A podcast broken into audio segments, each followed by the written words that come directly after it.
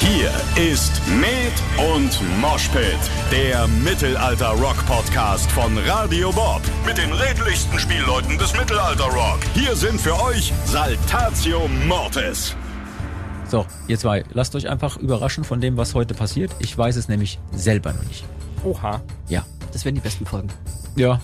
Also ich hatte mir was ausgedacht und überlegt. Nach unserem Vorgespräch ist das, wie soll ich sagen? Es gab ein Vorgespräch. Ja, also das ist das, was du gerade schon wieder vergessen hast. Bevor du zur weswegen es gegangen jetzt genau und weswegen es jetzt schon wieder spannend bleibt, was Ah, alles ja, gleich super. passiert. Ich bin so froh, dass ich mit euch arbeiten darf. Oder? Ja, weil überlegt mal, also wenn jeder von uns nachweislich bis zum maximalen Erreichen der eigenen Unfähigkeit befördert wird im Leben und dann irgendwann dort landet, wo man das wenigste beherrscht von dem, was man kann, sagt das sehr, sehr viel darüber aus, wie lange wir jeweils schon in dieser Band spielen. Ich bin jetzt schon 22 Jahre hinter der Glocke. Super Ding. Nein, 22 Jahre seit Hatche Mortis. Und immer noch fühlt sich's an, wie wenn es ganz frisch wäre. Das liegt daran, weil man so viele Sachen immer wieder vergisst. Ja. Ja. oh Gott. Hallo und herzlich willkommen, liebe Leute, zu einer weiteren Folge Med und Moshpit. Ich glaube, wir sind in Folge 22 angekommen. Heute natürlich wieder mit mir, eurem Tambour. Und ich habe wunderbare Gäste am Start. Unter anderem mein allseits beliebter Assistent Luzi, das legendäre L. Luzi, Chapeau. moin moin. Wie geht's dir? Schön da zu sein. Äh, mir geht's gut. Ist äh, stabil, würde ich sagen. Stabil. Äh, ja, ja, ich habe ähm, fünf Kaffee-Intus, bin jetzt drei Tage wach und ne, ist gut. Schönes Wochenende gehabt, auf jeden Fall. Ich hatte ja in den letzten Folgen darum gebeten, dass man mir äh, Beinamen für Luzi das L schickt. Und die Leute haben Alliterationen rausgehauen, dass es gerade so kracht. Luzi das legendäre L steht hier ganz oben auf meiner Liste. Habe ich hiermit abgehakt und lass dich überraschen, was sonst noch so kommt. Da ist Ich- großartiges Zeug dabei. Ich hätte es wirklich nicht sagen sollen. Die Leute haben mich zugeschmissen mit E-Mails. Ich habe tatsächlich gestern, und das ist jetzt kein Scherz, vier Stunden Hörermails beantwortet. Okay, okay, okay. Ja, Das ist geil. Die Redakteurin von Radio Bob hat mir einen WeTransfer-Link geschickt, weil sie gesagt hat, es sind zu viele, die kann ich nicht mehr in eine E-Mail packen. Geil. Ich habe Textdateien runtergeladen, 10 Megabyte.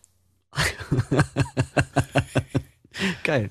Gestern Ja, vier Stunden beantwortet, dann habe ich aufgehört und habe gesagt, ich merke mir jetzt, wo ich bin und dann mache ich irgendwann weiter. Vielleicht jetzt am Wochenende, wenn wir unterwegs sind. Ja.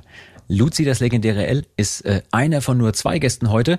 Ähm, man muss dazu sagen, ich habe darauf verzichtet, von außerhalb Leute einzuladen, weil in diesen 34 Milliarden E-Mails, die ich bekommen habe, stand ganz, ganz oft drin, wir brauchen einen Mann bei euch im Podcast, der war schon mal da, aber wir vermissen ihn.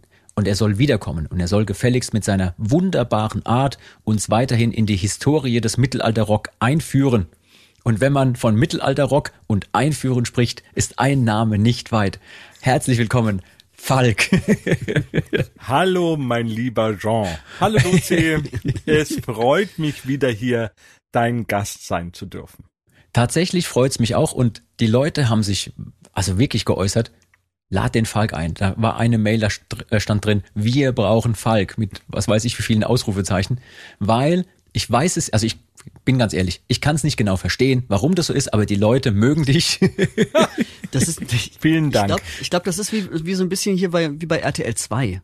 Weißt du, die, die, die, die Sensationsgeilheit, die immer dann passiert, wenn der Mümmel dabei ist. Also ganz, ganz klar, die Leute haben geschrieben, oh, der hat so eine tolle Art zu erzählen und zu erklären und der weiß so viel.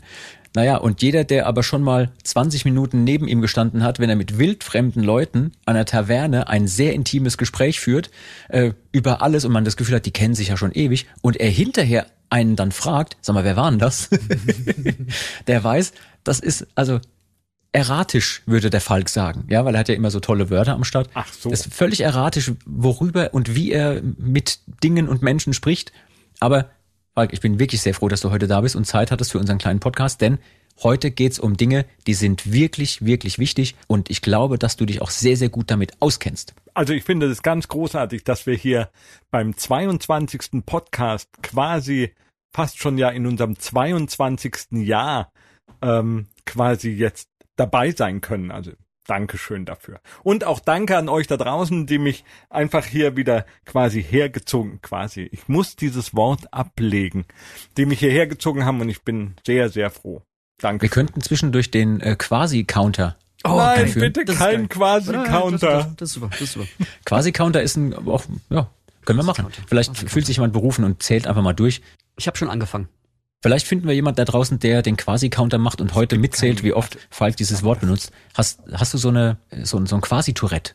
Ja, anscheinend, gerade eben ist mir das aufgefallen, selber aufgefallen und das ist natürlich äh, quasi echt doof. Aber wenigstens sagst du quasi und nicht wie manche Leute quasi. Also es gibt ja Leute, die können das Quasi. Q nicht aussprechen Ach so, und sagen dann quer oder quasi. habe ich noch nicht getroffen, werde ich jetzt drauf achten und das ist natürlich furchtbar. Wahrscheinlich treffe ich nur noch Leute, die so ein, eine Kur, Kur, Schwä, Kur, Schwäche Eine Querschwäche. Schw- Schwäche. Das erinnert mich Ab- quasi, ah, oh Gott, Da war's. Doch, doch, doch, das zählt. Das zählt. das erinnert mich ja schon voll wieder dran, äh, wie es ist, hier mit Korken im Mund zu sprechen. Das, Ja, noch äh, ist er nicht so weit. Ja, ja, gut. Ist ja noch ein bisschen Zeit. Aber wo ein bisschen Zeit? Wir waren am vergangenen Wochenende an einem Ort, da ist tatsächlich ein bisschen Zeit vergangen. Nämlich in Merseburg waren wir bei der 1000-Jahr-Feier und zwar 1000 Jahre Merseburger Dom war dort angesagt. Die haben, mein lieber Mann, die haben versammelt, was Rang und Namen hat in der Mittelalterszene und uns. also die hatten, glaube ich, wirklich alles und jeden eingeladen, der seit knapp 1000 Jahren eine Trommel und einen Dudelsack mal irgendwo halten konnte. Da war wirklich alles dabei. Die Creme de la Creme äh, und wir, wie gesagt. Und das hat wahnsinnig viel Spaß gemacht. Wie habt ihr denn dieses, dieses Event, dieses Happening empfunden dort in Merseburg? Also, ähm, da muss ich viel früher anfangen, weil, also ja, TLDR, es war mega geil. Und es hat schon angefangen mit, dass es mal wieder so ein, so, ein, so, ein, so eine andere Art von Mittelaltermarkt war, als wo wir uns sonst so rumtreiben. Also ich finde, so die, die Mittelaltermärkte in Ostdeutschland haben einfach nochmal einen ganz anderen Flair. Irgendwie. Also da sind auch Leute, die auch natürlich seit irgendwie 30 Jahren auf den Märkten da unterwegs sind und so und ich weiß, ich weiß nicht, wie sie es machen, aber sie machen, sie schaffen es, einen ganz anderen Flair hinzukriegen als manche andere Märkte. Das hat mich schon ähm, begeistert irgendwie. Dann natürlich die grandios vielen Kollegen, die wir da getroffen haben. Das Konzert vor vor ewig vielen tausend Leuten, die jetzt ähm, natürlich unter 3G-Voraussetzungen äh, da waren, aber keine Abstandsregeln einhalten mussten, alles, sondern einfach nur maximal eskaliert haben, sind und gefeiert haben. Fand ich großartig. Dann einen, langjährigen Freund, den ich jetzt schon lange nicht mehr wieder getroffen habe, in den bin ich reingerannt. Äh, den Micha von In Extremo, wo wir uns so, so ein bisschen abgeschossen haben nachher und auch so ein bisschen eskaliert ein bisschen. sind. Also ich habe den Micha gefunden, als ich mich im Tourbus umziehen wollte und er saß schon drin, also in unserem Tourbus. Ich komme in unseren Tourbus und da sitzt Micha von Inex und sagt, ey Micha, was machst du hier? Er so, ey, ja, ich habe mal ein bisschen hier äh, guten Gin Tonic habt ihr. hat er sich erstmal ein paar Getränke eingegossen, haben wir kurz gequatscht und dann äh, habe ich gesagt, du, ich muss mich so umziehen, ich muss zur Bühne. Ja, ich komme mit. Dann kam der einfach mit. Äh, ich weiß nicht, ob der äh, eine Karte hatte, so ein, so ein VIP-Bändchen oder was. Der, der kam halt einfach mit, wie das halt immer so ist, ne? Super. Ja, das ist, also, ist ja das große Geheimnis irgendwie. Also wenn man, wenn man einfach äh, durch das Tor in Backstage stapft, als wäre es das Normalste der ganzen Welt, traut sich nie einer irgendwie zu fragen, ob man dazu gehört. Erinnert ihr euch an dieses eine Festival? Ich, sorry, dass ich jetzt das dazwischen funke, aber es fällt mir gerade ein. An dieses eine Festival, ich weiß es nicht mehr, vielleicht kommen wir zusammen drauf, wo das war, als wir alle noch ohne Bändchen, ohne Backstage-Pässe, ohne alles äh, aufs Gelände mussten, weil der Tourbus mehr oder weniger draußen stand. Und wir sind alle so reingelaufen und der Einzige, der es nicht geschafft hatte, reinzugehen zum Frühstück morgens, war Elsie, Elsie, ja, der dann bei uns angerufen hat, die lassen mich nicht rein. weil er halt einfach morgens, wie er so, er sieht so ein bisschen schutzbedürftig auch morgens aus, ne? fällt so aus seiner Koje. Und die Security hat ihn einfach nicht reingelassen, weil sie nicht geglaubt hat, dass er Musiker von irgendeiner Band ist, die auf diesem Festival spielt. Naja, aber da sieht man mal, wie, wie lange der Micha da schon dabei ist, dass der einfach so überall, überall durchkommt. Vielleicht kennt man ihn ja auch Wisst vom ihr noch, Aussehen welches her. Festival kann- das war? Ich, damals? ich komme leider nicht mehr drauf, nee, nee. Aber ich Das muss erinnere irgendein so mich ein an Metal-Festival Situation. gewesen sein. Ja. Naja, auf jeden Fall. Und das war auch noch so ein, so eine Nummer, die mich sehr gefreut hat. Die hat so das ganze Wochenende echt rund gemacht. Also ein schönes, sehr, sehr schönes Erlebnis. ja, du warst auch ganz schön rund nachts, als ich dich dann in den Tourbus gebracht habe, muss ich sagen. Also ich fand es auch ganz, ganz schön da. Das war tatsächlich, ähm, Merseburg kennenzulernen mal, als wir da morgens aufgestanden sind. Wir hatten Frühstück in einem Hotel, schräg gegenüber von unserem Nightliner. Ähm, direkt gegenüber von unserem Nightliner war das Ständehaus. In dem Ständehaus war auch unser Backstage. Und das ist wirklich Es wunder, gibt wirklich. Schlimmeres, ne? Genau. Ja, also, das sah aus wie, das Licht war so merkwürdig schön gelb, das war so wie aus dem Fantasy-Film und du fällst aus diesem Bus und hast diese wunderbare Kulisse dieser Stadt.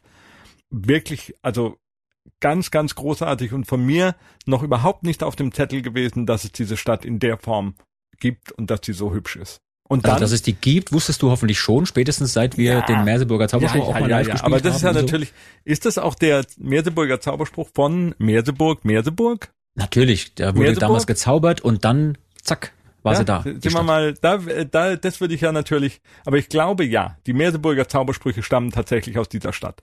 Du als da- Historiker wärst ja. prädestiniert dafür, rauszufinden, ob das stimmt und könntest es uns dann in einer weiteren Folge irgendwann mal erklären, wie das genau war damals. Das mache ich auf jeden Fall. Aber für mich war da eine ganz andere Sache viel, viel spannender. Ja. Nämlich ist euch aufgefallen, als wir beim Frühstück im Hotel saßen, war auf jedem Tisch ein kleines Glas. Und in diesem kleinen Glas war neben so Dekosand und Dekokiesel ein kleiner schwarzer Rabe mit einem goldenen Ring im Schnabel. Nein, das ist mir nicht Doch, aufgefallen. und der war auf jedem Tisch. Und dann dachte ich mir so, hm, diesen Raben mit einem Ring im Maul, den kenne ich doch aus Budapest. Da gibt es auch eine Legende darum. Und äh, dachte, Luzi, was hat denn und schon hier, sind wir mittendrin. Genau, was hat denn Merseburg mit, was hat Merseburg mit Budapest zu tun? Und dann bin ich auf die Geschichte von Thilo von Trothe gekommen. Der war irgendwann im Mittelalter Erzbischof von Merseburg und dem wurde ein Ring gestohlen, sein Siegelring. Und er dachte, sein Kammerdiener hätte ihm den Ring geklaut. Und äh, der hat gesagt, nein, ich habe den Ring nicht geklaut, um Gottes Willen, hat Stein und Bein geschworen, es nicht zu tun. Und äh, der Thilo hat gesagt, nein, du hast mir den Ring gestohlen, es kann kein anderer gewesen sein. Zimmer war, du hast den einzigen Zugang und so weiter. Ähm, und hat ihn dann hinrichten lassen, köpfen Nee. lassen. Ja, also sehr dramatisch. Und kurze Zeit darauf fand man im Nest eines Raben eben diesen Ring. Und seit dieser Zeit ist im Domhof von Merseburg ein Rabenzwinger. Und da werden seit dieser Zeit Raben gehalten, sozusagen zur Strafe für das ganze Rabengeschlecht, dass denen klar wird, nein, wir klauen keine Bischofsringe. So, und Ist spätestens jetzt wird es, wird es Protest-E-Mails hageln von Tierschützern, die sagen, wie könnt ihr nur nach hunderten von Jahren immer noch die Raben bestrafen? Nee, aber super spannend. Das wusste ich überhaupt nicht, Ja. Falk. Ja, also Mensch, bin- es hat sich jetzt das- schon gelohnt, dich einzuladen. ja, also mich hat es total äh, begeistert. Ich werde jetzt auch demnächst ein äh, auch die Fotos von den Raben und von dieser Legende und so weiter mal online stellen, dass man sich das angucken kann. Also es lohnt sich tatsächlich. Im Hof gibt es ein ein so eine Voliere. Voliere, sagt man das, wo Vögel drinnen wohnen? Sagt man nicht, Ähm, aber ja. Wie? Sagt man nicht, aber ja, du hast recht. Sondern wie heißt das? Du sagst sowas, aber Ich sag Voliere. nee, doch, es heißt tatsächlich Also ein, Voliere. ein Nee, schon. Vogelkäfig, ein großer, begehbarer Vogelkäfig. Und da waren, haben zwei Raben jetzt drin geboren. Begehbarer Vogelkirch. Ah, du meinst eine Voliere. Ah, Okay. Und das ist tatsächlich eine, eine wunder, wunderschöne Geschichte. Tatsächlich gibt es auch ähm, Tierschützer, ähm, die dagegen sind. Kann man tatsächlich ein Fragezeichen dran machen, ob man diese Raben da halten muss. Auch ist natürlich die Legende ähm, sehr, sehr umstritten, weil tatsächlich aus der Zeit von Thilo gibt es keinen Chronisten, der das irgendwie ähm, bestätigt oder verneint. Und äh, also es gibt keine Erwähnung davon, historisch gesehen. Es heißt auch in dieser Legende, in der Rabensage, dass äh, die Herren von Trothe diesen Raben seit dieser Zeit, äh, um Buße auch zu tun, in ihrem Wappen führen. Aber dieses Wappen ist auch schon älter. Der, der Rabe im Wappen ist älter. So. Mensch, das ist ja ein Ding. Ähm, wo ich dich jetzt gerade so höre, über historische Dinge zu, äh, so, zu referieren. Ähm, wir waren ja wirklich bei einer historischen Begebenheit dabei jetzt am Wochenende. Ne? Da ist eine neue Glocke geweiht worden und die letzte Glocke äh, ist da erst, glaube ich, 1500 und ein bisschen. Ja, Äh, äh, 500 Jahre Glocke, oder? Genau, irgendwie 500 Jahre geweiht worden. Also das war jetzt die erste Glocke seit 500 Jahren circa. Aber lieber Falk, du als Historiker, du weißt doch bestimmt auch, wann der Dom in Merseburg wirklich auch geweiht oder gebaut wurde, weil wir waren jetzt bei dieser tausendjährigen Domweihe Ja. und du kennst dich doch da so ein bisschen aus. Also ich bin mir, ich bin mir nicht ganz sicher. Otto der Erste nach der Schlacht auf dem Lechfeld 955 die, äh, also Schlacht auf dem Lechfeld ist ganz bekannt. Ungarn äh, wurden die Ungarn geschlagen, also Ja. beziehungsweise und da ist es natürlich wieder spannend hier Budapest, Rabe, Schnabel, Mhm. Goldener Ring. Ähm, Ob das vielleicht eher eine Parabel ja, ist auf dass, irgendwas dass das so anderes. eine ne? Anspielung ist auf die Ja. den Sieg am Lechfeld. Ähm, das ist so, da gibt's ein paar ganz spannende Sachen, auch natürlich, wie der Stadtname entstanden ist, äh, ob das jetzt, ob der jetzt auf die Merser zurückzuführen ist oder ob das von Mars herkommt, was natürlich dann mit dieser Schlacht zusammenlaufen äh, laufen würde. Aber tausend Jahre Dom würde natürlich schon dafür sprechen, dass irgendwann um ähm, 1021 der Dom gegründet worden wäre. Der Merseburger Dom, St. Johannes und St. Laurentius, wurde nach nur sechs Jahren Bauzeit der Überlieferung nach am 1. Oktober 1021 im Beisein von Kaiser Heinrich II. und seiner Frau Kunigunde Mensch. geweiht. Einer der berühmtesten Chronisten des Mittelalters, Bischof Tietmar von Merseburg, legte nach Angaben der Domstifter am 18. Mai 1015 den Grundstein zum Bau des Gotteshauses. Seht ihr, liebe Kinder, und deswegen ist es wichtig, dass ihr nach und nach alle Geschichtsbücher auswendig lernt, weil dann könnt ihr auch so texttreu rezitieren wie der liebe Falk. Das war gerade beeindruckend. Einmal Dankeschön. kurz nachgedacht und, Und schon haben da. wir alle Fakten. Mensch, das ist ja ein Ding. Und das hast du jetzt einfach so gewusst. Das ist ja krass. Es ist ja so, dass äh, man muss ja sehen, dieses Bistum Merseburg, das war ja ein Grenzbistum. Das heißt, jenseits dieser der Grenzen des Bistums waren ja die Heiden noch. Und wir haben es ja da mit Sachsen zu tun. Und die Sachsen waren ja einer der letzten Stämme, der unfassbar viel Krieg gegen äh, Karl den Großen geführt hat, also die großen Sachsen-Kriege. Äh, ähm, und wir haben es da, es ist wichtig, dass da äh, Kirche und Ordnung und äh, quasi der Glauben dann verbreitet worden ist und das sind ja Grenzlande.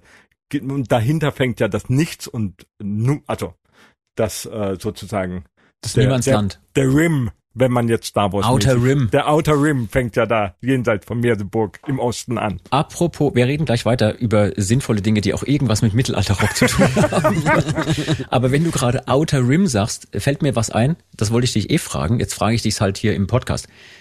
Weißt du, wer nächste Woche, beziehungsweise wenn der Podcast rauskommt, diese Woche ein Konzert, nee, drei Konzerte gibt in Berlin? Hans Zimmer? Nee, der andere. der andere, der Soundtracks geschrieben hat, die man irgendwo von ganz, ganz weit draußen Ach, der, am, ähm, am Rande der Galaxis wie kennt. heißt er denn? Sir Tralala. Williams, oder? Sehr gut. Guck mal, da braucht's den Dudelsackspieler, um dir zu sagen, Ah. ja, John Williams, tatsächlich. John Williams spielt mit den Berliner Sinfonikern drei Konzerte, also er wird seine eigenen Werke dirigieren. Und ratet mal, wer nicht hin kann, ich. Ich wäre sehr, sehr gern hingefahren. Das ist also wirklich krass. Liebe Hörerinnen und Hörer da draußen, wenn ihr John Williams nicht kennt, selber schuld. Also ihr kennt ihn auf jeden Fall, weil Star Wars, Harry Potter, Indiana Jones, äh, Superman, was weiß ich, was der alles geschrieben hat. Tausende von, von Filmen wahrscheinlich Ja. ähm, mit seiner Musik. Aber ich wollte dich deswegen darauf ansprechen, äh, lieber Falk, weil du bist ja auch ein Fan von Soundtracks. Oh, ja. Und ich habe in den vielen Gesprächen, die wir führen, aber auch die ich schon mit Fans geführt habe und mit, mit Freunden, äh, die auch allesamt irgendwie mit Mittelalter, Mittelaltermusik, Mittelalterrock zu tun haben, festgestellt, dass ganz, ganz viele aus unserer Szene, sage ich mal, absolute Soundtrack-Fans sind. Also die Klassiker ist natürlich Harry Potter, dann natürlich ja Fluch der Karibik und hier Game of Thrones und wie es alles heißt. Aber ich weiß gar nicht, woher kommt das denn, dass wir auf diese dann doch eher klassischen, fast schon orchesterartigen Klänge stehen, wo, wir- wo wir doch eigentlich Sklaven der Bordeaux-Musik sind. Ich glaube, das ist eine super spannende Frage. Ähm, tatsächlich war für mich, ich glaube, die Initialzündung, warum ich mich für Soundtracks begeistere, war, als ich als sehr, sehr junger Jugendlicher äh, Noch vor Co- der Gründung des Merseburger Doms. nein, nein, äh, tatsächlich äh, Conan der Barbar äh, auf VHS-Tape sehen durfte. Und Basil Polydorus. Polydorius Oder Basil. Basil. Äh, war ja in den USA geboren, glaube ich, der alte Grieche. der alte Grieche. Das war, das war tatsächlich für mich ein Soundtrack, der mich einfach weggebeamt hat. Weißt du übrigens, was der noch geschrieben hat? Der Basil? Was hat Der er noch Basil? geschrieben? Äh, ein Film, den du auch sehr magst. Hat er auch die Musik komponiert. Jetzt spann mich nicht so lange auf die Folter. Ja, ich meine, komm, sag mal irgendeinen skurrilen Filmtitel, wo man sofort den Disclaimer machen muss und sagen muss, nein, bitte, liebe Leute, guckt euch das nicht an. Ich glaube, ich habe mal danach gesucht, was er noch gemacht hat, ist mir aber leider äh, dann komplett entgangen. Weil ich Jagd dachte, auf roter hat- Oktober.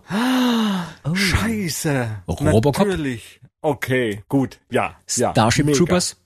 Mega. Ach, das auch. Ich wollte gerade sagen, okay, dann hat er die ganzen 80er-Dinger gemacht, aber Starship Troopers war ja auch ein, einiges später. Ah, krass, okay. Ja, ja, ja. Also der hat ta tausend Sachen gemacht. Tatsächlich, ne? also, Jagd auf roter Oktober viel. ist ein, äh, gehört mit zu den, zu den großen Soundtracks, die man kennen muss. Das Mhm. ist so, ja, ähm, aber jetzt nochmal wirklich witzigerweise hat mich dann der Conan-Soundtrack zu einer Band geführt, die ähnlich wie Conan auftritt. Damals. Und, nämlich, und zwar? Äh, ich bin da darüber zu Manowar gekommen. Okay. Und okay, also du da- meinst das Outfit sozusagen. Ja, ja, nein, ich dachte so, oh, ich brauche sowas, so diese, diesen Pathos in der Du Musik brauchst Männer in Fellhosen. und äh, Lederschulterstücken.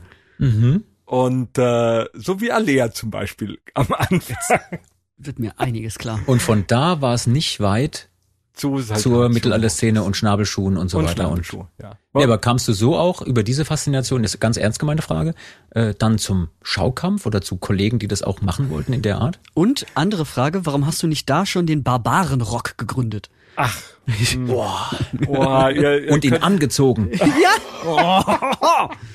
Also tatsächlich, ähm, mir hat äh, der Conan Soundtrack ist wirklich außergewöhnlich gut. Und wenn man ihn aufmerksam verfolgt, abgesehen von diesem hier, wo der Papa dem kleinen Conan erzählt, wie die Götter den Stahl äh, gemacht haben, gibt es da auch eine Feierszene, in der tatsächlich eine wunderschöne mittelalterliche Melodie äh, gespielt wird, die nicht auf dem Soundtrack drauf ist. Das ist total schade und das hat mich so angekotzt, dass ich darüber wieder angefangen habe äh, zu recherchieren, wie das denn da entstanden ist. So, aber Hast du diese mittelalterliche Melodie irgendwann mal in einem unserer Songwriting-Camps angebracht und gesagt, Leute, das ist eine super Melodie, die Ja. kennt bloß keiner. ja, das ist schon länger her. Und? Wurde sie verarbeitet? Nein, noch nicht. Wir haben sie noch nicht verarbeitet. Pass auf, dann aber das werden das wir auch hier nicht hier veröffentlichen. Das macht Das- jetzt keiner. Genau, das verraten wir jetzt. Ich meine, wir sind ja unter uns. Das Ja, verraten klar. wir jetzt hier nicht.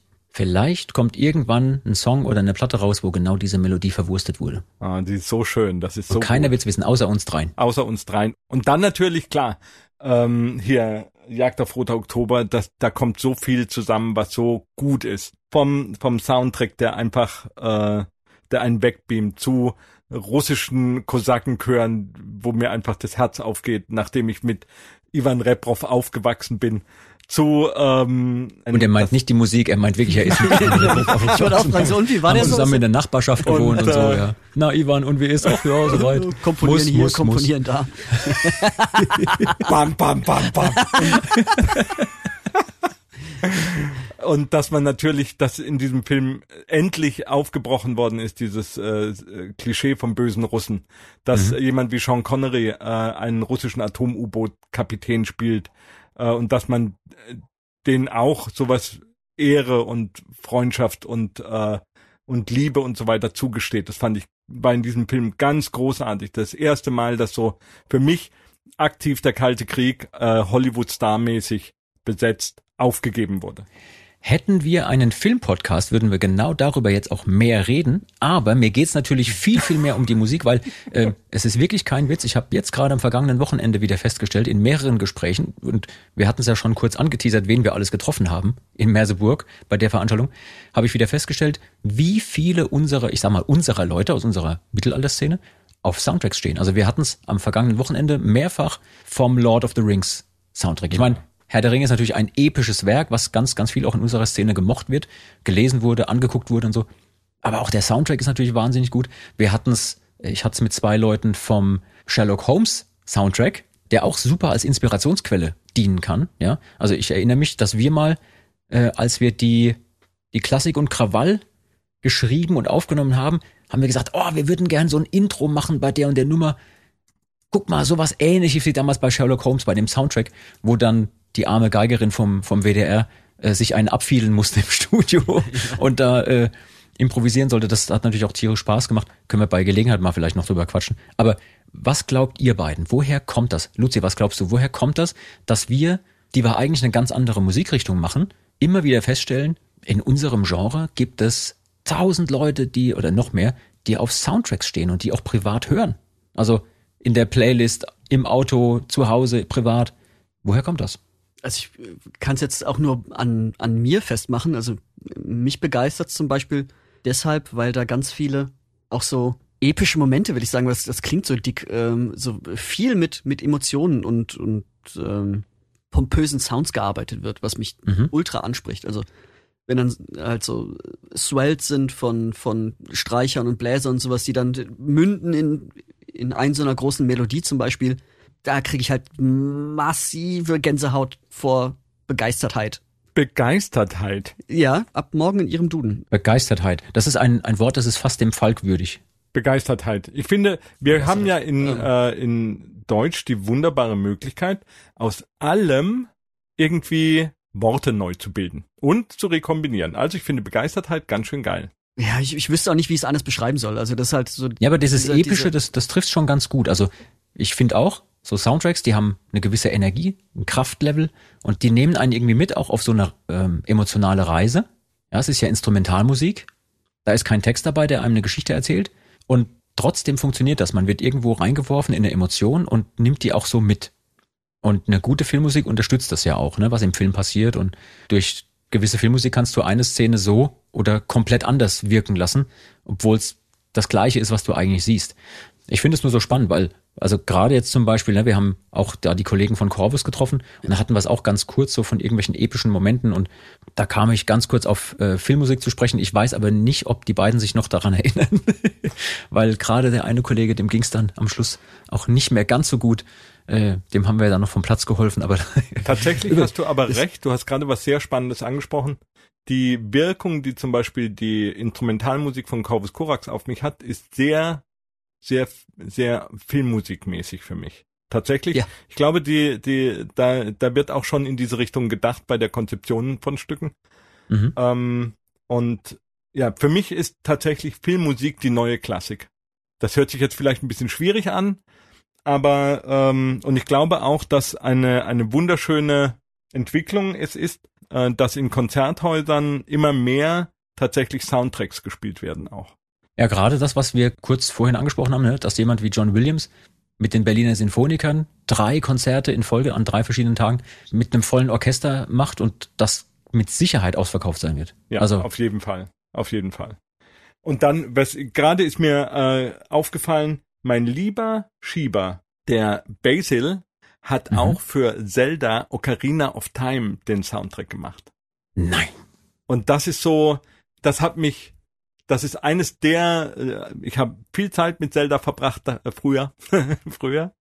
Und äh, tatsächlich, das, das war mir gar nicht so bewusst, was alles, was ich alles diesem Mann zu verdanken habe. Also großartig. Danke, Basil, das hast du richtig gut gemacht. Du hast gerade angesprochen, ne, dass für dich jetzt Corvus oder die, die Instrumentalstücke von Corvus Corax oft so einen Soundtrack-Charakter haben.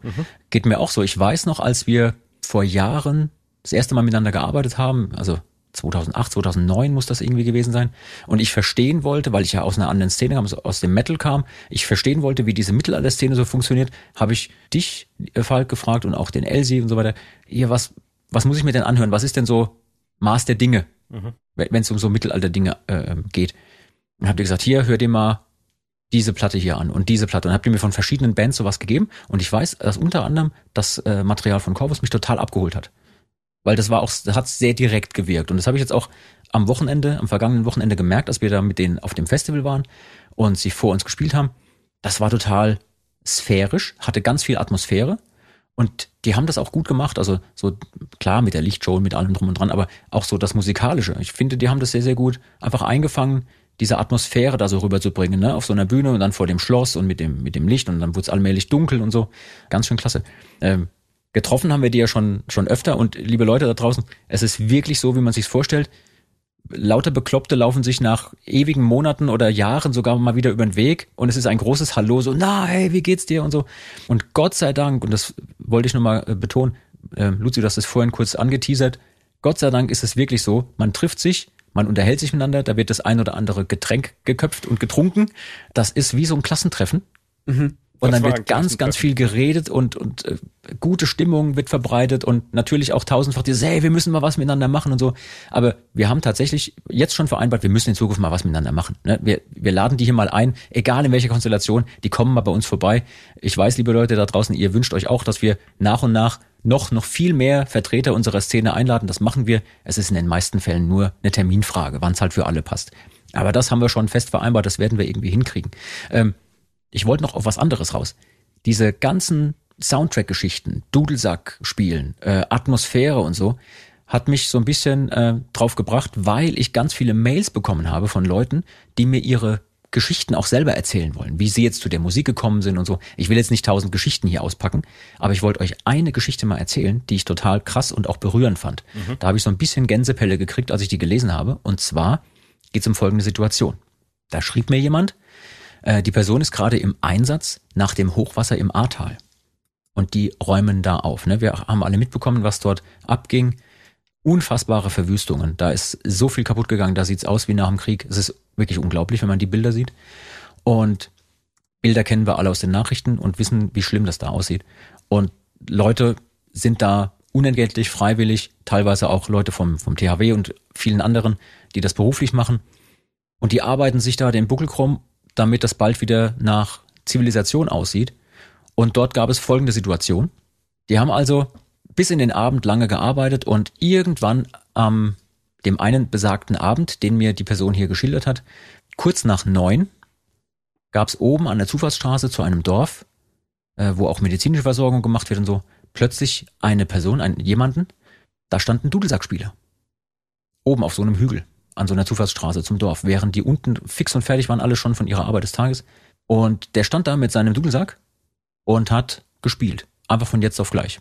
Und es schallte so runter in dieses kaputte Tal, wo die Helfer und die Polizei und das THW da stand.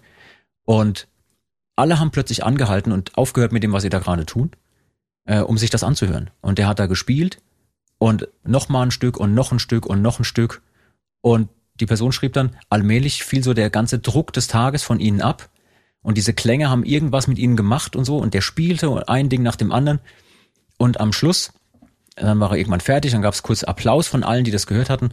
Und ähm, dann hat jemand eine Durchsage gemacht über so ein Megafon und sagte so, ey, wir halten hier alle zusammen und wir kriegen das schon wieder hin. Geil. Und das war so ein Moment, wo ich dachte, wow.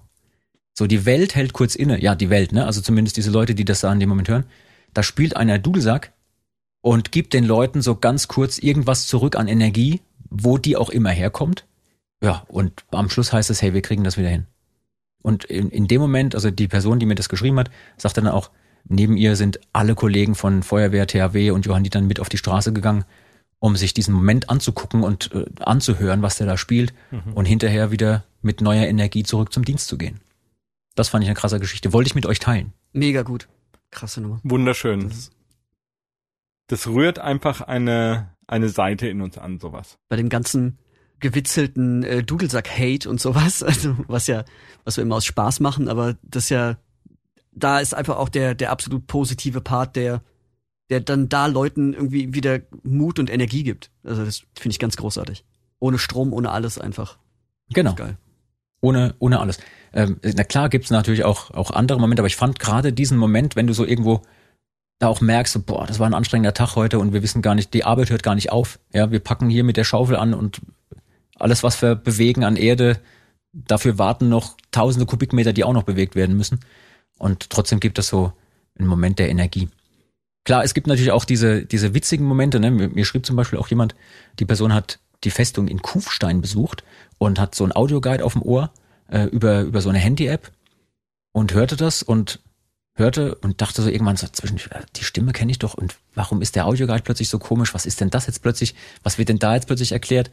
Ja, und dann war das Handy von alleine äh, übergesprungen zu Spotify und es war unser Podcast.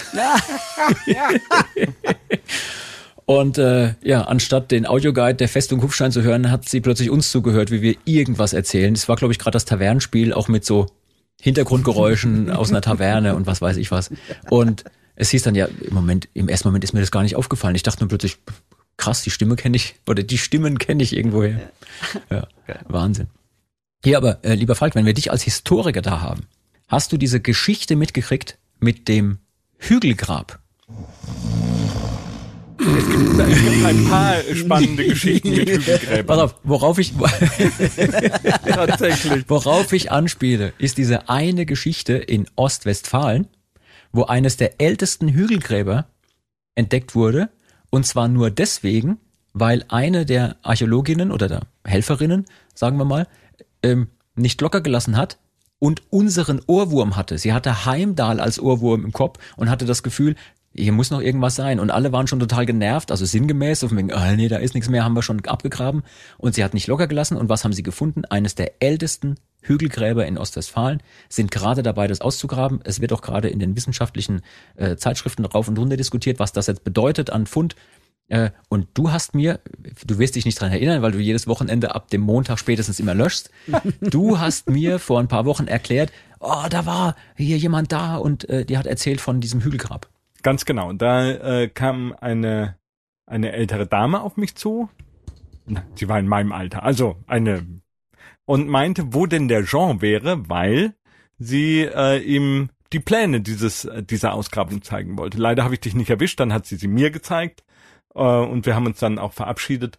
Also es war total spannend, weil du hattest mir vorher davon erzählt, dass sich jemand mit dir in Verbindung gesetzt hat. Deswegen, ich bin selber, habe selber leider nicht an sehr vielen Grabungen teilgenommen ähm, und die waren noch nicht erfolgreich. Also ich habe an gar keinen Grabungen bisher teilgenommen. Also Ah, wir hatten hier in Karlsruhe eine Grabung in wenn Karlsruhe, du verstehst, was ich meine. eine Grabung nach äh, dem Kloster Gottesaue und es wurde nicht gefunden. Ähm, das ist natürlich sehr spannend. Also es gibt hier Karlsruhe, äh, noch bevor es Karlsruhe gab, gab es hier ein Kloster, das Kloster Gottesaue und es gab auch noch Statuen und äh, es sollte Statuen davon geben. Das ist aber ein Wissenschaftskrimi, der par excellence für mich super spannend, für euch da draußen in der Welt wahrscheinlich mega langweilig. Aber dann wurden Hätten dann wir einen Archäologie-Podcast. ja, dann wurden Sondierungsgrabungen gemacht und wir haben äh, nichts gefunden. Nichts. Dafür haben wir äh, die, den ganzen Garten der Musikhochschule in Karlsruhe umgegraben. Ey, Ja. immerhin. Immerhin. Ja, Alte da wo das Instrumente Schloss gefunden? Gottesaue ist, nein, nichts. Gar nichts. Nichts, Hm. einfach nur, äh, war nichts, nichts zu finden. Aber wo waren wir? Ähm, Hügelgrab. Ich habe jetzt was Spannendes von einem anderen Hügelgrab gehört, aber da fällt mir leider nicht ein, wo das war. Hm. Das muss wahrscheinlich rausgeschnitten werden, weil es fällt mir wirklich nicht ein. Ähm, hm. Nee, nee, das ist, ich, ich finde das gut, weil das, das kann ja auch jeder mal mitkriegen. So. Das, das ist nicht, nicht Gerede ist, sondern Realität. Das ist Realität. Ja, ging ähm, weswegen ich, weswegen ich überhaupt auf diese Geschichte zu sprechen gekommen bin, war einfach, ich fand es so spannend, dass da auch jemand steht und mit einer Schaufel in der Hand Sediment abträgt und schaufelt und schaufelt und die ganze Zeit Heimdall auf den Ohren hört und sich da so in so eine Stimmung reinbringt und dann, nee, da muss noch irgendwas sein und dann finden die wirklich was. Also wir waren mehr oder weniger fast live dabei bei einem archäologischen Fund. Also ich finde, das ist schon irgendwie klasse. Ich Das ist denke, dass geil. Musik ist, ich glaube, das, äh, das können alle, die jetzt uns zuhören und wir selber natürlich auch. Äh, Musik hilft uns in den verschiedensten Lebenslagen Dinge besser zu machen, Dinge überhaupt auszuhalten, äh, zu überstehen, uns zu motivieren, uns Kraft zu geben. Und ja, bei mir ist es zum Beispiel, um jetzt wieder den Bogen zu schließen, unter anderem auch Filmmusik. Wenn ich, äh, deswegen meinte ich, vielleicht ist das Wort vielleicht ein bisschen abgedroschen, aber Pathos bedeutet für mich in dem Moment ein mich beflü eine mich beflügelnde Art von Musik. Ja. Und, Und ganz äh, ehrlich, ich glaube auch, das geht vielen so. Ja. Also mir geht's ja auch so bei so Soundtrack-Geschichten. Ich mag auch Instrumentalmusik. Geile ist ja auch, funktioniert ja auch ohne Sprache. Also das, Genau, das nimmt finde ich halt das Krasse. Auf der ganzen Welt gleich war im besten Fall. So. Und ohne es vielleicht bewusst zu haben, haben wir tatsächlich auch schon unseren Soundtrack gemacht. Ich finde äh, bei der Klassik und Krawall, die Klassikscheibe, die haben wir ja auch als Instrumentalversion. Ja. Und wenn du dir das anhörst, ich kenne viele Leute, die sagen, das finde ich super, das höre ich mir ganz oft an. Ja. Gerade weil es instrumental ist, zum Beispiel bei irgendwas, wo sich Leute konzentrieren müssen. Mhm. Wenn jetzt irgendwas mit Text läuft und die mitsingen wollen oder den Text einfach nur hören, ist die Konzentration teilweise weg. Aber bei Instrumentalmusik, ich kenne das auch von mir selber, kann ich mich gut konzentrieren. Das lenkt mich nicht so ab. Mhm. Ja. Ähm, was wären denn eure Instrumentalstücke? Ich sage jetzt mal, jeder von euch kann mal drei Stück nennen. Das kann ein ganzer Soundtrack sein oder vielleicht auch einzelne Nummern. Das kann auch was mit Mittelalter-Rock zu tun haben oder mit Mittelalter-Oldschool-Mucke. Was wären denn so drei Stück, wo ihr sagt, das sollte man auf jeden Fall mal gehört haben? Falk, ich bin mir sicher, ne? Conan ist dabei. Conan muss auf alle Fälle dabei sein. Den ganzen Conan-Soundtrack, den kann man sich gönnen. Aber, und dann im Prinzip kann ich sagen, hier vom Basil kann man sich fast alles anhören. Von Hans Zimmer lohnt sich immer.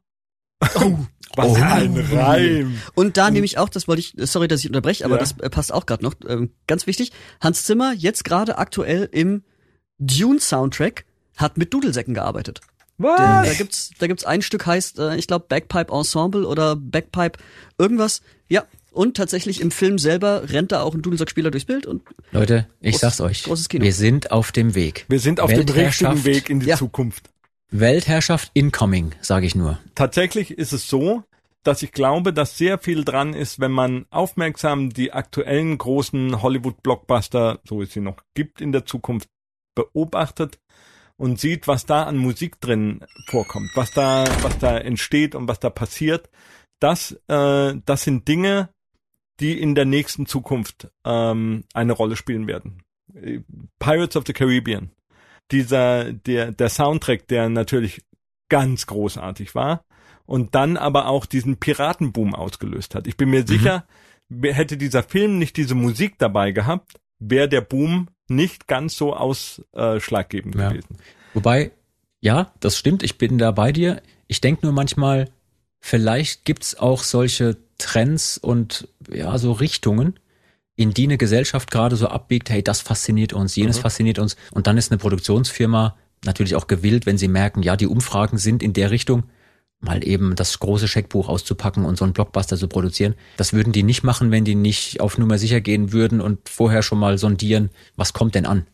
Ja. ja, okay, ich muss jetzt dann, äh, ich habe jetzt dann quasi meinen ersten Titel genannt. Ähm, Eigentlich schon zwei. Nein, Genau. nein, nein, nein. Natürlich Conan und Fluch der Karibik. Nein. Ich Hans Zimmer auf andere. jeden Fall. Du- Hans Zimmer, ja. Ja, Hans generell. Zimmer und damit hat er 400 Millionen Soundtracks genannt. Nein, es gibt noch Ach, einen, übrigens. einen größeren, also einen, den ich fast noch besser finde als Hans Zimmer. Weil Fluch der Karibik war zwar produziert von Hans Zimmer, der erste Teil, aber geschrieben von Äh, Klaus Badelt? Bar Barbet? sehr gut, Badelt? sehr gut, sehr gut. Weißt du, wer da auch schon mitgemischt hat damals? Der, Ich äh, hätte jetzt gesagt, der Vince, aber nee, der, der nicht, der Ramin Javadi, der später dann Game of Thrones Auch schon. Alter. Der war da, der ist Ja, äh, alter. Zögling davon. der ist, äh, wäre nämlich auf meiner Liste gewesen, Ja. Weil ich finde hier äh, Light of the Seven oder Night King äh, von Game of Thrones habe ich auf meiner, ich habe so eine Cinematic Playlist, ist bei mir ganz oben mit dabei, Ja. weil der auch richtig, richtig geile Nummern gemacht hat. Mhm. Ähm, Weißt du, ähm, dass der auch äh, Prison Break geschrieben hat und also die, Mu die Mucke dafür und Westworld? Mega gut. äh, aber die, natürlich die. Serie. Die, äh, Ja, ja, die Serien, ja, ja, ja. ja. Ähm, okay. Dann äh, würde ich noch gerne äh, James Horner in das Rennen werfen. James Nicht schlecht. Horner äh, hat zum Interest. Beispiel Titanic Soundtrack gemacht und Mhm. dafür einen Oscar bekommen. Unfassbar. Er hat Apollo 13 gemacht, Braveheart, Beautiful Mind, Avatar. Also leider ist er 2015 mit dem Flugzeug abgestürzt ähm, und verstorben. Sonst äh, hätte er ja wahrscheinlich ja, also ein großartiger Künstler, großartiger Musiker.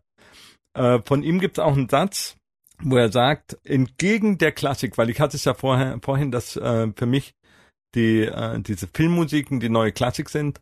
Ja. Ähm, er sagt, äh, der Unterschied zwischen Klassik und Filmmusik ist für ihn, dass wenn du jetzt zum Beispiel in der Zeit Mozarts, natürlich Mozart ist Herausstellungsmerkmal und außergewöhnlich, aber die Musik hört sich irgendwie stilistisch ähnlich an. Äh, oder zur Zeit Haydns und so weiter. Also du hast eine, einen gewissen, eine gewisse Mode, der die Musik entspricht. Oder was weiß ich, Salieri oder diese ganzen Leute. Und dann Filmmusiken sind für ihn aber, können diese Moden nicht entwickeln, weil sie von Film zu Film immer unterschiedlich sein müssen.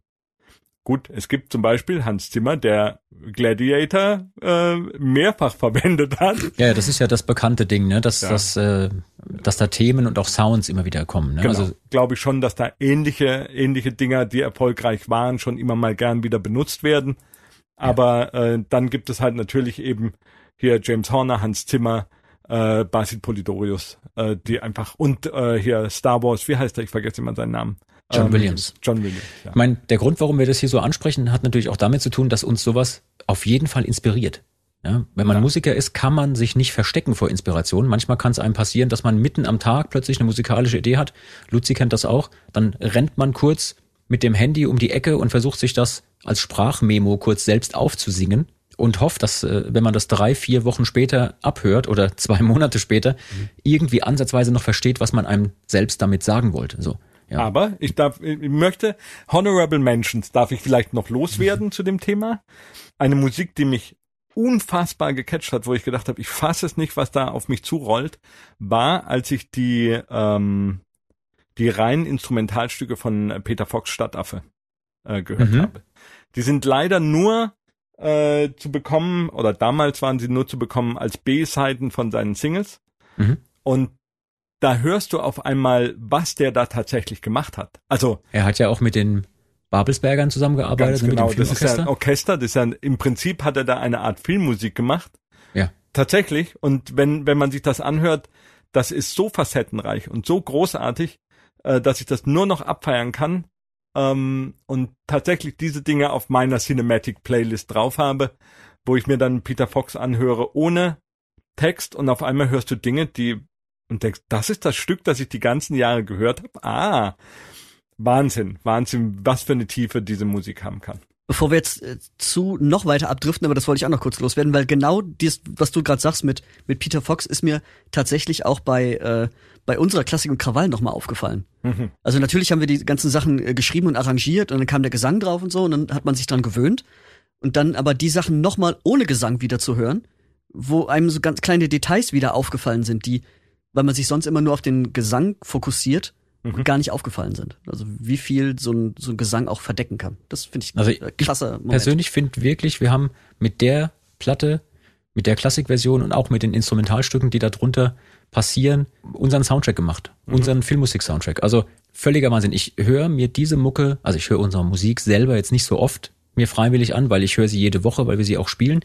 Und ich weiß ja nicht, ob die Leute da draußen das nachvollziehen können, aber wenn man sich rund um die Uhr mit der eigenen Musik halt beschäftigt, aus beruflichen Gründen, will man vielleicht in der Freizeit die nicht auch noch hören. Ja, da, ich habe so Bands, die höre ich mir gerne an, aber ich muss ja dann auch nicht mit denen arbeiten. Aber, aber diese Platte, diese Instrumentalplatte von der Klassik und Krawall, das ist was, das kann ich einfach auflegen und das ist funktioniert sofort. Ich kann also jeden da draußen nur einladen, hört dann noch mal rein, versucht mal diese tollen, interessanten Details zu entdecken, die da drin stecken. Das war durchaus sehr viel Arbeit, das zu machen. Wir hatten Hilfe von einem wunderbaren Arrangeur, von dem Dietmar, der das äh, ganz, ganz toll, also unsere Ideen umgesetzt hat.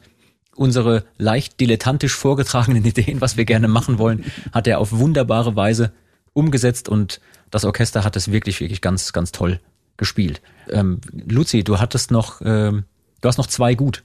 Ah, ich habe noch. Ja, ähm, ist jetzt ein bisschen, oh Gott, schwierig, äh, vor allem weil ich es nicht aussprechen kann. Ähm, aber geht ein bisschen in eine andere Richtung, also nicht dieses pompöse, sondern eher so filigran, filigran mit viel, viel Gefühl drin. Ist äh, von Jan Thiersen und der ähm, wunderbaren Welt der Amelie.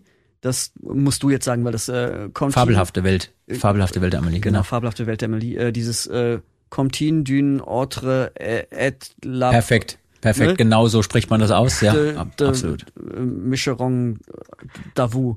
Ex exakter Mann. Exakte Mengen. Genau, das Ding finde ich auch. Also kriegt mich einfach auch nach, nach 300 Mal hören immer noch und finde ich wirklich, wirklich ganz großartig. Ja. Es ist krass, woher die Inspiration manchmal kommen kann. Ne? Man hat dann so Momente, die man so hört und denkt, boah, das packt mich. Ich will auch sowas komponieren und schreiben. Und dann kommt irgendeine Nummer raus wie Loki. du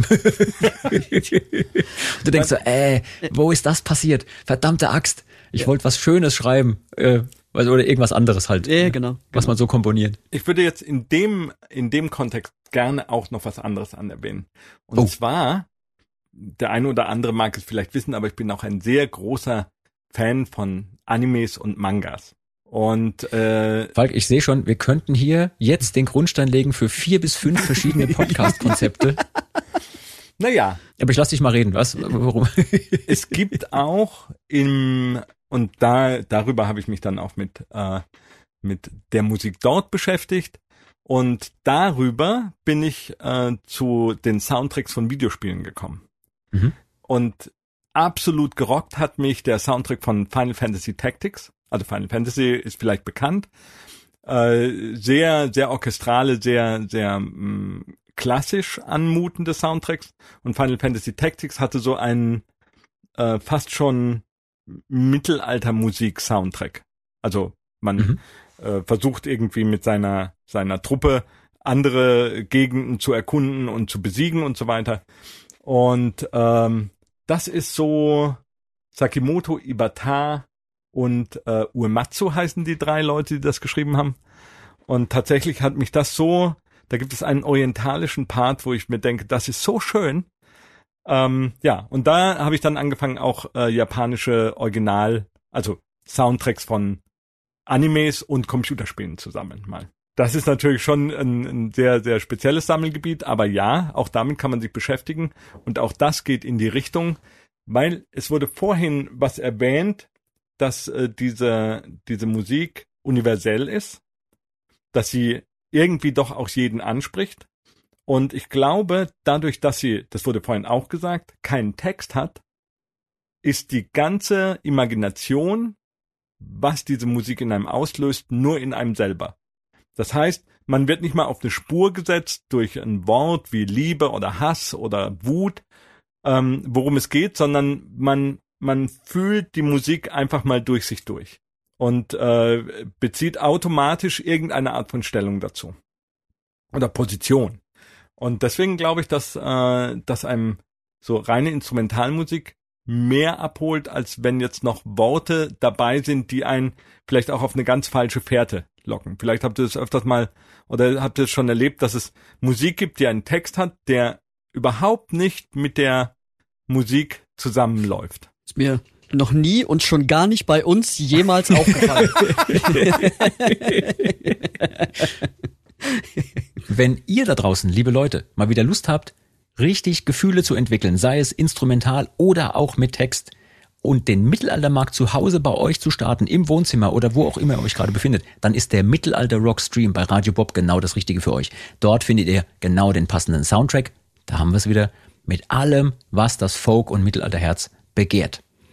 Übrigens, was das Mittelalterherz begehrt, ist manchmal äh, nicht unbedingt das, was wir liefern, ihr beiden. Und damit meine ich nicht jetzt unseren Podcast, sondern damit meine ich unser vergangenes Wochenende und die Setlist, die wir gespielt haben, weil ich habe tatsächlich ungelogen zwei E-Mails bekommen. Zwei.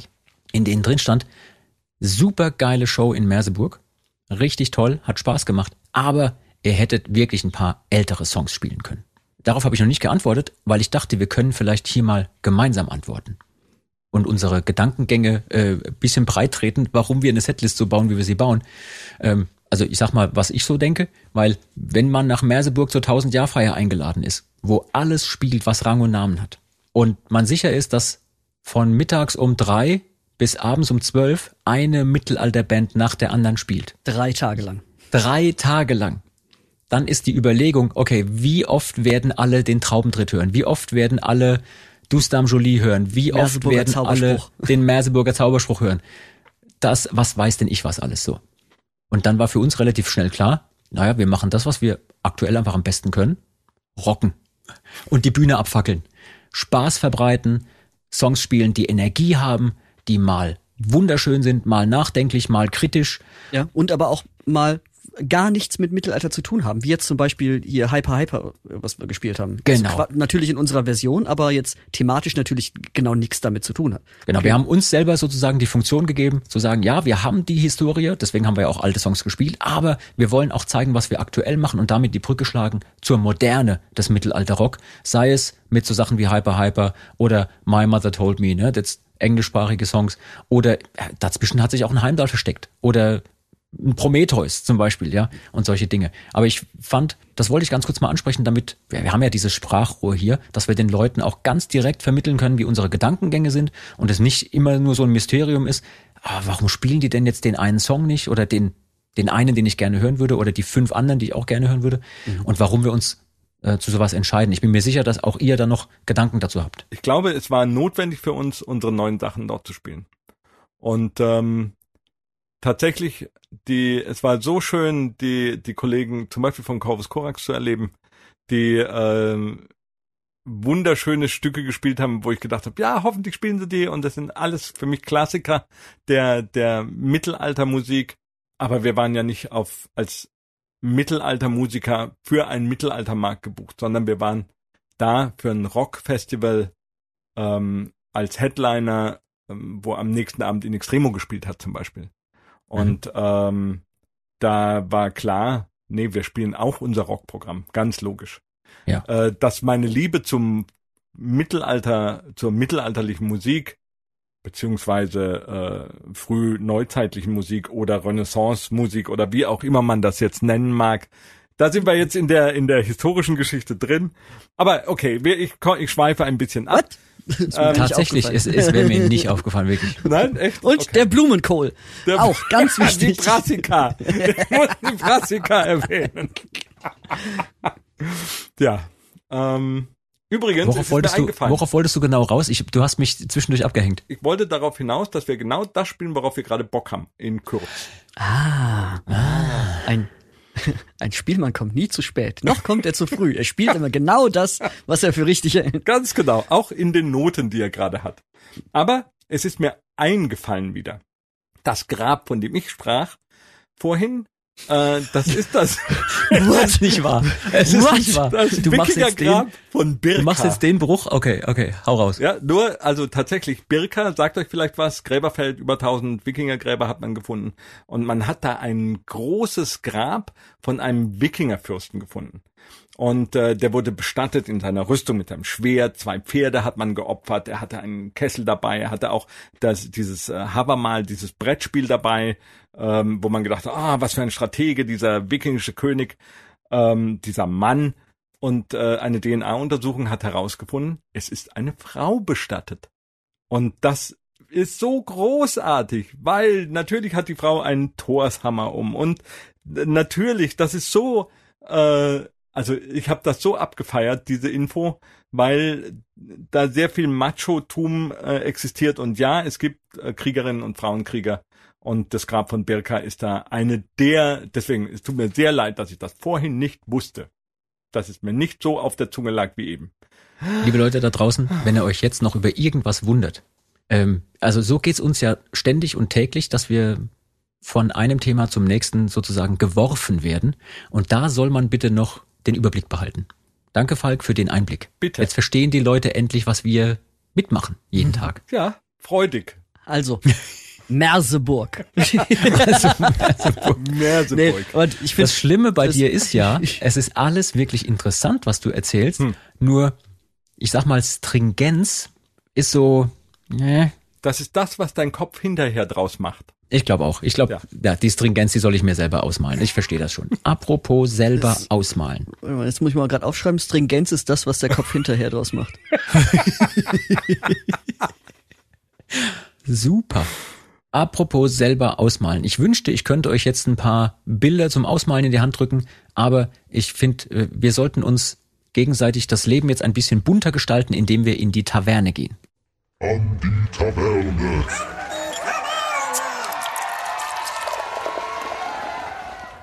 Okay, aber ich hätte eine ne, ne spannende Frage, also die mich so Ja. richtig mal interessieren würde. Was habt ihr als letztes, woran ihr euch erinnern könnt, gemalt? Also, Unser, unser geplantes Bühnenkonzept fürs Wochenende. nein, das ist eine technische Zeichnung oder so. Okay. Nein, dann ziehe ich die Frage hiermit zurück. Ich würde, mich würde sehr interessieren, ob ihr mal irgendwas wieder für jemanden gemalt habt, eine Sonne oder eine Blumenwiese oder ein Pferd. Ich habe tatsächlich zusammen mit dem Luzi, beziehungsweise, nee, Luzi war ja nicht mein Teamkollege, als wir bei Rock Your Monday waren. Stimmt. Ach, Ja, bei der Live-Sendung in Hamburg äh, musste ich, weil ich ja mit äh, Nico von Eskimo Callboy zusammen im Team war, musste ich malen, also zeichnen in dem Fall. Und wer mich kennt, weiß, ich bin ein wirklich schlechter Zeichner. Und trotzdem haben wir gewonnen. Okay, also Das dann stimmt. ausmachen. Was nicht, was äh, nicht Ja. an, äh, muss ich festhalten, Es lag auch nicht nicht, an mir. nicht an seiner Qualität war, lag, sondern an meiner Blödheit auch. Also ich habe halt einfach, ich hatte 90 Sekunden zur Verfügung und hab dem dem Kevin, wo mir hätte klar sein müssen, okay, der ist jetzt nicht so into Mittelalterrock, versucht klar zu machen, in Extremo zu malen. Und nachdem er, nachdem er den Dudelsackspieler und einen Dudelsack schon nicht erkannt hat, dann auch noch zu versuchen mit einem Brandenburger Tor, dass dieser Dudelsackspieler aus Berlin kommt. Rückwirkend betrachtet war das eine richtig, richtig dumme Idee. Hast du dir den Dafür- Begriff ausgesucht? Nein, nein, das wird so. Na, das, das war durch Zufall hat man gezeigt, gezeigt. Bekommen, ja. Äh, ja, dafür hat er mal eben zwei, drei Sachen hingemalt, wo man dachte, wow, krass, muss man sofort wissen. Und da hast du gedacht so, äh, was? Ja. Ace of Spades oder irgend sowas, was er dann... Ne? Ja, genau, was ich, was, was ich dann auch nicht gecheckt habe, weil ich es nicht gerafft habe mit der, mit der also- Warze und dem. Hier nochmal ganz, ganz liebe Grüße an die Kollegen äh, von Eskimo Callboy. Das äh, war sehr, sehr lustig. Revanche! Revanche. Wir fordern Revanche. Montagsmaler muss demnächst irgendwann mal bei uns wieder passieren. Ja, das können wir nicht auf dem Luzi sitzen lassen, dass der das alles nicht verstanden hat. Und wir können auch nicht auf euch sitzen lassen, dass ihr keine Ahnung von Dudelsäcken und dem Brandenburger Tor habt. Das äh, muss also nochmal da muss noch mal was passieren. So, worauf ich eigentlich raus wollte, war, wir sind ja jetzt in der Taverne. Und ich äh, muss noch ganz kurz was auflösen vom letzten Mal. Denn ähm, ihr habt ja, also ihr Dudelsackspieler, der Elsie und der Luzi, ihr habt euch beim letzten Mal Sprichwörter erklärt. Ja? Ihr habt zum Beispiel erklärt, was es damit auf sich hat, wenn man sagt, jemand hat Dreck am Stecken. Ja, Elsie hat eine sehr, sehr, sehr schöne Erklärung geliefert. Wer das noch nicht gehört hat, Folge 21, äh, lohnt sich. Dreck am Stecken. Falk, weißt du, was das Sprichwort bedeutet und könntest du es kurz auflösen? Kommt das von dem römischen Lokus und dem in Essig getauchten Schwamm am Stock? Ja, Ja, ganz genau. Das ist die. Nein. Nein. Nein. Hast du so ein römisches Bad bei dir zu Hause eingerichtet oder? Ich habe tatsächlich, äh, nein, das kann, darf ich jetzt eigentlich nicht erzählen. Nee, okay, dann Also, erzähl's nicht. ich Nein, Dreck am nicht Stecken. Das ist Dreck so- am Stecken ist natürlich was anderes, ne? Äh, Die Erklärung bei der letzten Folge war super, aber Dreck am Stecken bedeutet, wir reden hier von einer Zeit, in der sich dieses Sprichwort entwickelt hat. Da waren die Straßen unbefestigt. Da, wenn man da drüber gelatscht ist, hatte man wirklich echten Dreck an den Füßen, an den Schuhen. Und äh, naja, wenn man dann so einen Gehstock oder so einen Spazierstock dabei hatte, weil der Weg vielleicht auch ein bisschen weiter war zu demjenigen, den man besuchen wollte, hat man es irgendwie geschafft, den Dreck von draußen zu verstecken, also zu abzukratzen an den Schuhen. Ähm, aber man hat natürlich hinterher immer noch was gesehen. Ne? Das ist so diese Bedeutungsebene, die da, die da noch mitschwingt, also wortwörtlich, dass sich jemand nach einem längeren Weg oder vielleicht auch, wenn er gerade aus der Kutsche ausgestiegen ist, den Dreck abkratzt an den Schuhen. Und die Schuhe sind zwar einigermaßen sauber, aber man sieht noch, der hat da noch Dreck am Stecken, den er da dabei hatte. Und die übertragene Bedeutung ist natürlich, dass jemand irgendwas verbirgt, was man nicht sofort sehen soll. Ja, der will jetzt nicht gleich den Dreck mit den Schuhen reintragen, aber irgendwas ist bei dem nicht richtig. Der hat noch irgendwas, was er angestellt hat. Das war die eine Geschichte. Äh, Luzi, weißt du noch die andere Geschichte, die du erklärt hast? ja, wo das Wort aus dem FF können Ja, herkommt. etwas aus dem FF beherrschen. Beherrschen. Hast du super erklärt. Wer das nachhören möchte, auch wieder Folge 21, Okay. war eine großartige Erklärung. Und jetzt kommt von Falk hoffentlich die richtige Erklärung. Weißt du, woher das stammt? Da gibt's tatsächlich jetzt mehrere Möglichkeiten, die du als Erklärung anführen könntest. Denn auch die Historiker streiten so ein bisschen, was es Ich wirklich ist. würde, äh, ich würde sagen, das ist, also jetzt spontan würde ich sagen, wir haben es da mit einer, äh, mit einer sogenannten mittelalterlichen Kürzung zu tun, die ähm, in äh, mittelalterliche Schrift konnte abgekürzt werden. Äh, und ich glaube, dass da, dass das so eine Ligatur ist von zwei Buchstaben, die für etwas anderes stehen, was ich jetzt leider nicht weiß. Aber Du liegst super, super nah dran. Das ist eine ganz, ganz, ist ein ganz toller Hinweis. Wir kommen gleich drauf. Es gibt nämlich drei widerstreitende Theorien, was das angeht. Erste Theorie. Es gab in der Kaufmannssprache, damals findet man so Quellen, ähm, ein, ein F stand für fein. Ja, und ein doppeltes F stand für sehr fein. Das kennen wir Musiker aus, ne? Ein F ist forte, zwei fortissimo, drei F forte fortissimo, 4F bedeutet, Herr Dirigent noch lauter, beim besten Willen kann ich wirklich nicht. Ja? Ähm, also wenn jemand ein F irgendwo hingeschrieben hat, ne, eine Ware galt als F, war sie fein, oder Doppel-F war dann sehr fein. Und wenn jemand übertragen, so steht es auch manchmal im Duden, sehr feine Kenntnisse hatte von etwas, dann hatte er Kenntnisse aus dem FF, also Doppel-F. Das ist die eine These, wie, wo das herkommen könnte. Die ist auch belegt. Ja, das könnte man glauben, dass das so stimmt. Ähm, es gibt noch eine andere Quelle. Und es gibt zum Beispiel italienische Stadtverwaltungen aus der alten Zeit, also so mittelalterlich. Und da wurde dann oft geschrieben F für Fiat, also es möge geschehen, es sei so, ne? Mach so. Und wenn jetzt jemand anderes, was weiß ich, der nächste Vorgesetzte auch noch sein F von wegen, ja, ja, mach so, daneben geschrieben hat, dann war das ein Doppel-F, ein FF. Sowas wie, ja, jetzt geschehe es sofort. Jetzt haben schon zwei Instanzen gesagt, dass das gefälligst gemacht wird in der Verwaltung. Und man sagt also, es könnte auch aus der Beamtensprache kommen. Dieses doppelte F von wegen, ja, der kennt das ganz genau, weil er, keine Ahnung, so ein hoher Beamter war und weil er sich da Kenntnisse erworben hat.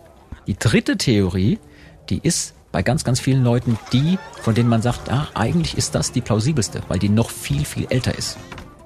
Kennt ihr, nee, ich frag anders. Falk, erinnerst du dich?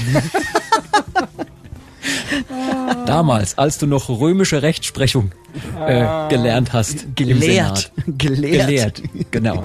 Ähm, es gibt eine römische Rechtsprechung, die nennt man, also so gesammelte Werke, das sind die Pandekten. Schon mal gehört? Die Gästenpandekten, ja. Mhm. Ja, Habe ich genau. gehört, ja. Griechisch werden die abgekürzt mit dem Buchstaben Pi. Pi, genau. Und ein Pi sieht aus wie 2F. Ja, genau. So, ja, und wenn du jetzt zum Beispiel irgendetwas ähm, sehr eingehend studiert hast und dann immer schreiben wolltest, woher das kommt, es kommt aus den Pandekten, da hast du das Pi nebendran geschrieben. Also ein Rechtsgelehrter, der damals sich wirklich gut auskannte, der kannte das aus dem, aus den Pandekten, Ja. handschriftlich geschrieben Pi. Und wie du es gerade gesagt hast, ein handschriftliches Pi sieht manchmal aus wie Zwei FF. Ja. Ja, aber dieses äh, ex forma, ex functionem gibt's ja, kann man ja natürlich auch noch sehen, ja. Also Ja. Deswegen Und ja FF. Die Hintergründe dazu wird's beim, beim ähm, Historiker-Podcast geben, den wir dann auch noch irgendwann machen. Ich wollte eigentlich nur ganz schnell auflösen, aber dieses, dieses Thema ist total spannend. Wir haben auch tatsächlich viele Leute geschrieben, jetzt schon, direkt in der kurzen Zeit, so von wegen, äh, ja, das könnte sein, das könnte sein. Es gibt auch wirklich viele Quellen darüber. Ich hoffe ja, es ist das zweite. Also, dass sich das irgendwann durchsetzt, damit wir das bei uns auch äh, irgendwie benutzen können. So wie Elsie, du willst jetzt an der Taverne nicht trinken. Hier, der hat gesagt, du sollst trinken, der hat gesagt, du sollst trinken. Ja. FF, zack, hier. trinki, trinki. Und da mit dem Trinki Trinki wären wir ja auch wieder bei deiner Erklärung vom letzten Mal. ja, siehste? Und so schließt Mhm. sich der Kreis. Ja. Ich habe natürlich ein neues Rätsel Oha, für euch beide und auch für die Leute da draußen. Und wir machen das diesmal folgendermaßen. Ich finde das so großartig, wenn sich Spielleute miteinander unterhalten. Das habe ich wieder jetzt gesehen am vergangenen Wochenende, als wir alle im Backstage-Bereich standen. Die Kollegen von Corvus, der Micha von Inex, der Sören Vogelsang vom Niveau, von der die das Niveau war auch dabei. Und äh, übrigens, das, das muss ich noch ganz gut loswerden. Das, das war die genialste äh, Lösung, wie man mit einem angetrunkenen Kollegen umgeht, die ich jemals gesehen habe. Ja, ich blende jetzt Folgendes ein, Schande. Schande. nämlich die Schande des Tages. Aber die Schande des Tages nicht deswegen, weil ich jetzt jemand anderen von einer anderen Band in die Pfanne hauen will, der noch nicht mal da ist, um sich zu verteidigen. Nein, die Schande des Tages gilt für mich, dass ich noch nicht auf die Idee gekommen bin, so etwas zu machen, was der Spielmannsprofi, ja, nämlich der Castus, letzte Woche mit seinem lieben Norri gemacht hat. Das soll er uns demnächst irgendwann mal ganz genau erzählen, woher das kommt und wie das, wie das geht. Aber du hast da einen Kollegen, der ist, ja, vielleicht hat ein bisschen was getrunken, ja, so. Und der will dann auch irgendwann ins Bett gehen und sagt dir, Mensch, Kollege, ne, komm mit, ich muss jetzt schlafen gehen, ich bin fertig. Und was macht der Kollege? Sagt, nee, bleib mal da noch stehen, halt dich da mal am Zaun fest und zähl mal. Zähl mal, hat er gesagt. Kannst du dich, Luzi, kannst du dich daran erinnern? Ich erinnere mich nicht. Nee? Nee. Der hat einfach nur gesagt, zähl mal. Und das war eine geniale Idee. Denn der Kollege stand am Zaun, hat sich festgehalten und hat gezählt, eins, zwei, drei und irgendwann so, 36, 7. Kastus, wie lange muss ich denn noch zählen? Nori, zähl mal weiter, wir sind noch nicht fertig. Und wir haben uns weiter unterhalten und dann irgendwann hörst du 57, 58. Der Mann, der war beschäftigt. Der hat auch keine Fragen mehr gestellt. Der hat auch nicht mehr gesagt, dass er heim will. Der hat einfach, der war ja beschäftigt, der musste ja zählen. Dass ich noch nicht auf die Idee gekommen bin, mit meinen Dudelsack-Kollegen so einfach mal zu sagen, hey, komm, halt dich da mal fest, zähl mal. Respekt. Das erinnert mich an die Geschichte von Vampiren und Sonnenblumenkerne. Oh, wie geht die Kennt Geschichte? ihr das nicht? Und Nee. zwar eine Falle für Vampire ist es, wenn man ihnen auf ihr Grab, dem sie entstiegen sind, Sonnenblumenkerne streut. Weil der Vampir muss zählen. Daher kommt auch die Geschichte von Graf Zahl bei der Sesamstraße. Er Nicht muss dann wirklich. so lange die Sonnenblumenkerne zählen, bis die Sonne aufgeht und er verbrennt. Das ist ja fies. Also Aber daher genial. kommt Graf Zahl von der Ich bin Sesamstraße. mir sicher, daher kommt Graf Zahl. Das habe ich mir jetzt, das ist jetzt quasi ähm, meinem, meinen Ach Gedanken so. gefolgt. Ja, wie, Dann muss es stimmen. Wahrscheinlich haben sie es doch einfach in der Sesamstraße gesagt, um sich das so zu erklären. nein. Vampire müssen Geniale. Erklärung. Ja, das oder? ist jetzt schon mal ein Korkengetränk wert. Danke. So, also, und mit dem ersten Korkengetränk möchte ich, dass der liebe Luzi dem lieben Falk erklärt. Also stellt euch vor, ihr steht jetzt an der Taverne und habt schon mal ein bisschen was getrunken.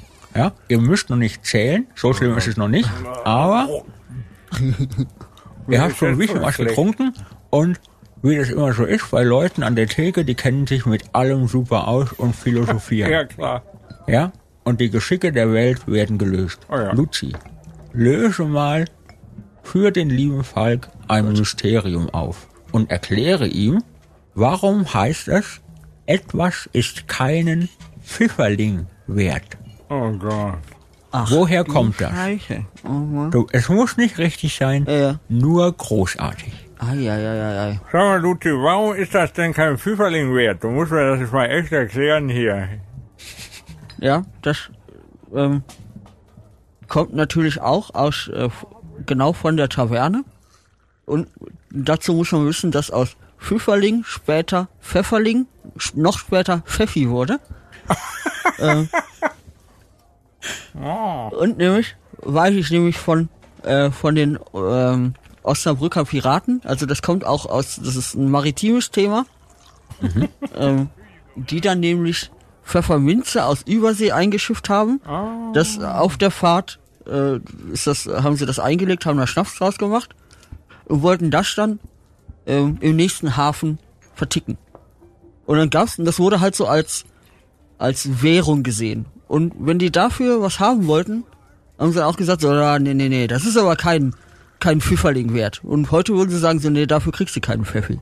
Dazu kann ich nur sagen, Ravimmel, Ravammel, Kabum.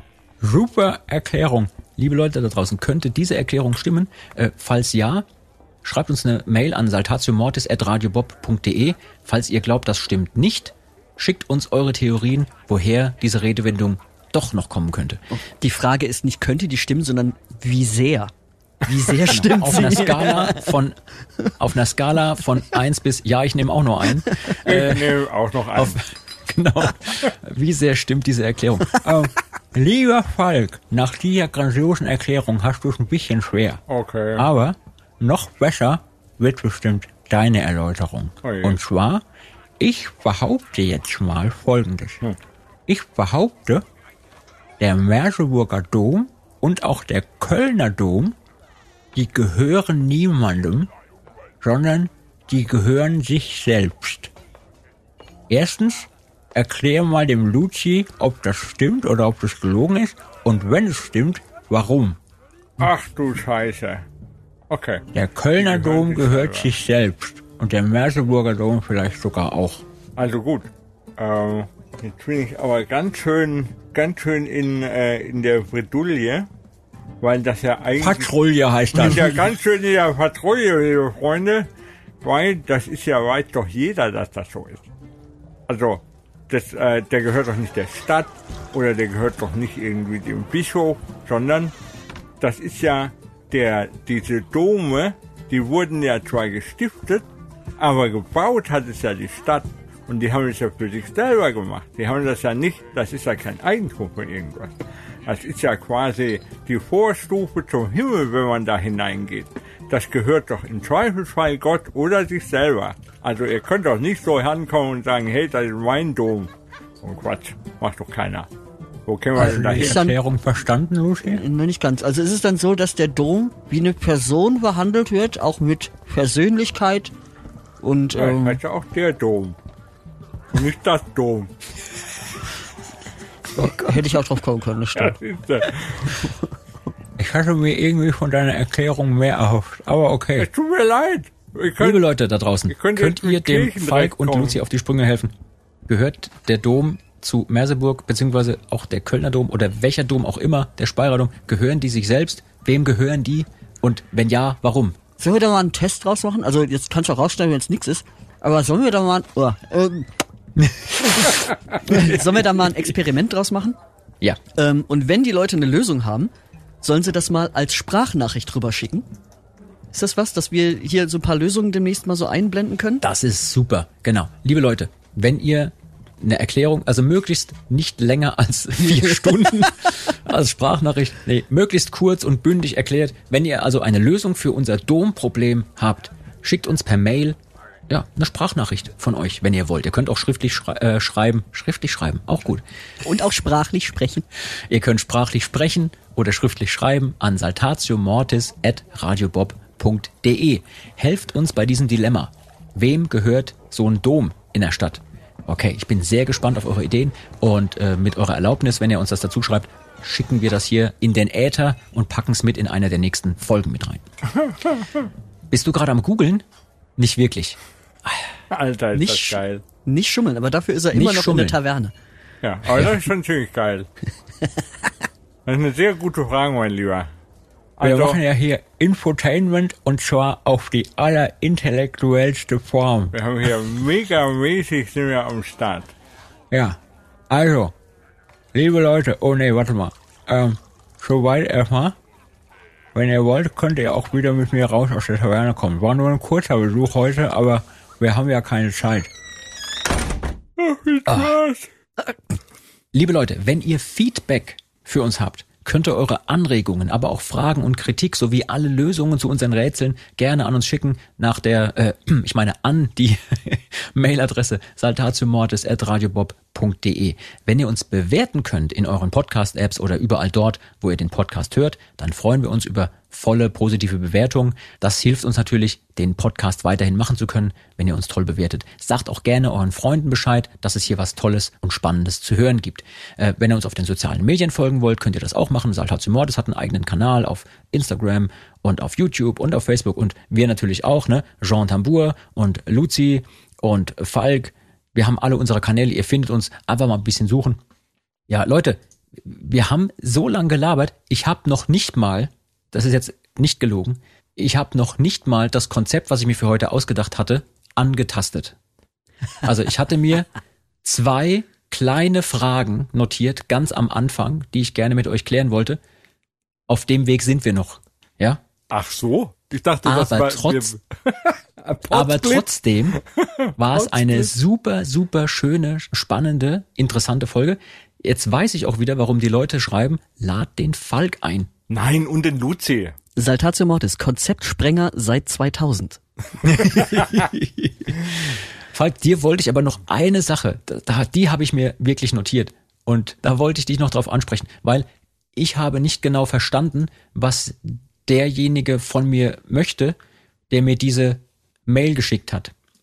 Und zwar dachte ich mir, dass du vielleicht verstehst, was derjenige will. Und ich habe eine E-Mail bekommen, die bestand genau aus zwei Worten. Da stand mit Großbuchstaben die Sonnenwende. Die Sonnenwende? Ja. Kein Hallo lieber Jean, ich habe hier eine Hörermail für euren Podcast. Äh, es ist die Lösung für ein Rätsel. Nee, nee, nichts. Auch kein Hallo und Tschüss. Nee, einfach nur die Sonnenwende in Großbuchstaben. Naja, das ist ja ein... ein Es gibt jetzt zwei Möglichkeiten. Entweder du hast mir diese Mail geschickt, weil was ihr da draußen nicht wisst, äh, manchmal kann es vorkommen, dass Falk während einer Probe quer durch den Proberaum irgendwelche diffusen Wörter ruft. Erinnerst du dich an Kartoffel? Kartoffel! Alter. Ähm, So, oder so, solche Dinge passieren manchmal. Deswegen habe ich gedacht, ich frage dich mal, was das sein könnte mit der Sonnenwende. naja, 21. Dezember, würde ich sagen. Ist da das irgendwas Sonnenwende? Besonderes bei euch? Aber Sonnen, äh, Sommer oder Winter? Ja, das ist natürlich spannend. Das ist natürlich eine Ja. super spannende War einfach Zeit. die Mail jetzt ewig lang unterwegs? Oder? Oder viel zu früh? Ja. Vielleicht war das einer deiner Druidenkollegen? Ja, es könnte auch, äh, äh, irgendwann um den 20., 21. Juni sein. Da sind äh, Sommersonnenwende und 21. Dezember Wintersonnenwende, jetzt dieses Jahr. Ähm, und das sind natürlich hohe äh, Feste der äh, neopaganen Gesellschaft oder von, äh, wie man sagen würde, mal NPG? Ähm, die NPG ähm, oder äh, Neuheiten oder äh, den damaligen Heiden, ähm, ja, kurz vor Weihnachten, natürlich, klar, passt. Also von daher, äh, nein, leider nicht. Ich, äh, fällt, es fällt mir dazu leider, leider nichts ein. Aber Mhm. war Mhm. irgendwas am äh, um den Juni herum? Vielleicht ist das ja, kann man das mal recherchieren hier? Ja, gut. nicht, warum kam das dann auch jetzt? Das Ja, weiß ich auch nicht. Aber, aber, ich sage ja normalerweise immer, das vorletzte Wort gebührt wie immer meinen Gästen. Nur ich finde, der Falk hatte jetzt schon relativ viele verschiedene Dinge und auch geniale Sachen mal wieder erzählt. Ich bin immer wieder geplättet. Ich würde mal sagen, das vorletzte Wort gebührt heute ausschließlich Luzi, dem leidenschaftlichen L, Oh Gott. der heute wieder sehr leidenschaftlich geguckt hat zwischendurch und uns jetzt noch was mit auf den Weg gibt, wo wir sagen, ohne diese Weisheit hätten wir diesen Podcast nicht beschließen dürfen. Oh, oh, oh, oh, oh Gott, oh Gott, oh Gott. Aber kein Das, Druck. ich wollte gerade Nee, sagen, dieser Druck. Stress, die, die, und ich hocke jetzt schon viele Stunden in dieser Podcast-Aufzeichnung, ohne pinkeln gewesen zu sein. Oha. Was ihr nämlich nicht wisst, ist, äh, immer wenn wir mit Falk aufzeichnen, dauern die Aufzeichnungen mindestens 14 Stunden. Heute waren wir ein bisschen schneller, 13 Stunden, 22 Minuten. Daraus schneide ich hinterher vielleicht 90 Minuten raus. Was? Die werden dann die Folge. So, Luzi, Es liegt aber auch daran, dass er auch manchmal einfach für vier Stunden an die Tür geht, weil es geklingelt hat und um auch und da dann wieder, vergisst, dass er mit uns im Call genau. ist. So, ach, ihr seid ja auch noch da. Mensch, schön. ähm, weil da dann auch wieder der Ben geklingelt hat, weil er sich wieder mal in unseren Podcast reinschlomielen wollte. Ja, ja. Ähm, Ich weiß jetzt wieder, was ich zur Ja. Sonnenwende gemacht habe. ich war auf Radtour. Ah, okay, alles klar. Luzi, hast noch was? Ansonsten beende ich dieses. das, äh, Nein, bitte mach, die mach, Weisheit. mach den, ich brauche mach den Weisheit. Coitus Interruptus des, äh, des Podcasts. Ich habe ich hab Liebe aber auch Leute. nix. Äh, Wir hoffen, es hat euch gefallen. Gerade weil wir so oft abschweifen und euch irgendwelche Informationen erklären, die ihr vielleicht gar nicht wissen wolltet, aber jetzt trotzdem wisst. ja, ich habe ich hab noch was, was das Goat auch zusammenfasst und beschließt. Ich bin Ja. gespannt. Entschuldigung. Wir verabschieden uns mit diesem Stichwort und sagen Tschüss. Bis zum nächsten Mal. was das bedeutet. Ciao. Ciao. Das war Med und Moshpit, der Mittelalter-Rock-Podcast mit Saltatio Mortis, ein Radiobob Original-Podcast. Mehr davon jederzeit auf radiobob.de und in der MyBob-App. Radio Bob, Deutschlands Rockradio.